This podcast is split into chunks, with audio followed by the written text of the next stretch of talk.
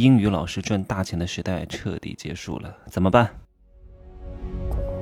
没有事实，没有真相，只有认知，而认知才是无限接近真相背后的真相的唯一路径。Hello，大家好，我是真奇学长哈。我们周边有一类人，收入相对来说是比较高的，就是做应试教育培训的老师，特别是教英语的。我周边有很多英语老师。做的比较不错的一些名校毕业的，口语流利、形象也好的，一年收入一百万以上。现在他们惨了，双减政策出来之后，很多英语老师觉得，哎呀，我大不了不在机构教，我去当个体户老师，自己卖课呗。结果你看，前两天出来一个政策啊，讲学前小学、初中、高中等各种各样的这种学科的辅导课，没办法在。抖音的这个小黄车里面上架是不能卖的，你明白吗？这样的话就加大了变现的难度啊！你除非把所有的人都加到微信里面来转化，但这个是很考验他们的，他们不懂得这一套玩法啊！除非好好学一学，把一整套私域流量打起来卖一卖。你想在公域流量大张旗鼓的去卖你的课，太难了，收入至少锐减百分之七八十。啊，特别是针对那些不怎么会营销的人来说的话，你知道为什么有这么多的机构花大量的人力、物力和财力投入到少儿英语的培训当中来？我之前给抖音官方呱呱龙英语做过带货啊，帮他们去卖，他们花了很多钱做呱呱龙英语，结果呢，因为一个政策出来就被砍掉了，花了这么多钱哎，至少这个营销宣传费用。是几亿起，为什么要切入这块市场？各位想过吗？一个好的商业模型是什么？就是一个顾客。你看，所有凡是做得好的这些商业模式，都是做到的流量思维。流量不是那个流量，不是流水的流哈，是留住的留，留客思维。你看，为什么很多这种有流量的 IP 明星啊，没有什么演技的这种塑料演员，他红不了太长时间，就是因为。它就是一个流水的流量，它不是留客的流量，它留不住客，它没有真刀实枪，它没有真正的实力，所以就是过眼云烟啊。所以好的商业模式就是在一个顾客身上能够持续不断的赚钱，而不是赚着顾客一次性的钱。各位一定要把这个思维扭转过来。你再想去坑蒙拐骗骗别人，骗一次，你每一次获得新流量有多难啊？在一个老顾客身上赚钱，比在一个新顾客身上赚钱的难度要少六倍。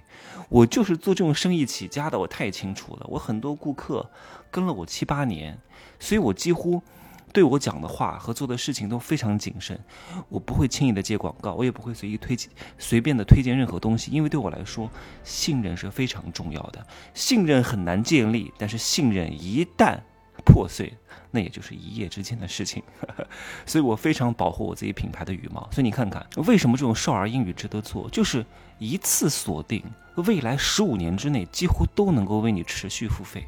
比如说，呱呱龙英语。啊，这个什么猿辅导的斑马 AI 课，三岁就能学，然后学完三年啊，开始上小学，小学六年，初中三年，高中三年，所以你这一生当中有十五次可能的续费机会啊，一次获客十五年付费，这是多好的商业模式，所以大量的资本才会进入这个赛道，所以各种培训老师的这种薪水也是非常之高的。我就认识很多清华、北大和这种中科院的研究生。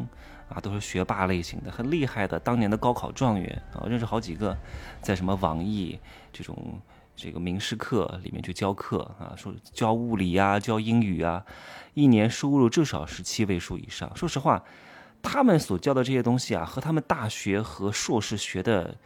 相关的知识没有什么太大关系，就是把他们高中所学好的这些东西教给这些初中生啊、高中生就可以了。我就说，哎呀，你你们本科、硕士都白上了，学了这么多高精尖的科技，结果呢，又去教初中和高中的英语，而且英语这门课跟别的学科还不一样，别的学科学数学就学数学啊，学物理就学物理，英语光是英语这一门这一门课又能分成很多小课，听说读写。什么五一 Talk VIP Kid，有流利英语说背单词的，有这个扇贝英语啊百词斩，然后听听力的有那个什么 VOA 慢速英语等等各种各样的东西。这个是从学科体系上来分成这么多子类的。你想想看，哪一门学科能够从下纵深分成这么多的子栏目来学习？然后往宽了说，它有赛道的选择也非常之广。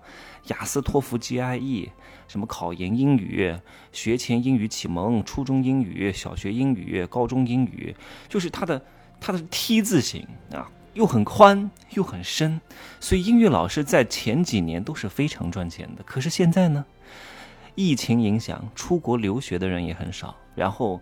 这种 K 十二教育也不能做了，然后想当个体户的老师在抖音上卖课也挂不了了，收入大幅锐减，怎么办？怎么办？我说了，什么叫铁饭碗啊？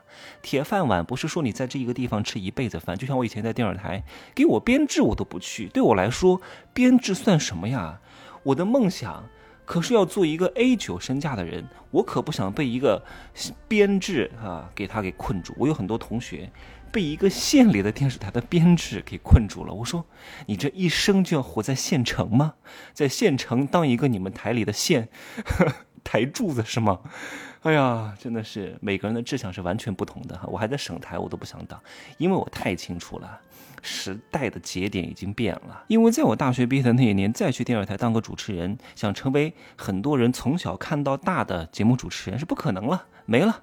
我们那一波进去的这些人啊，大家能记得有几个？沈梦辰、张大大，对不对？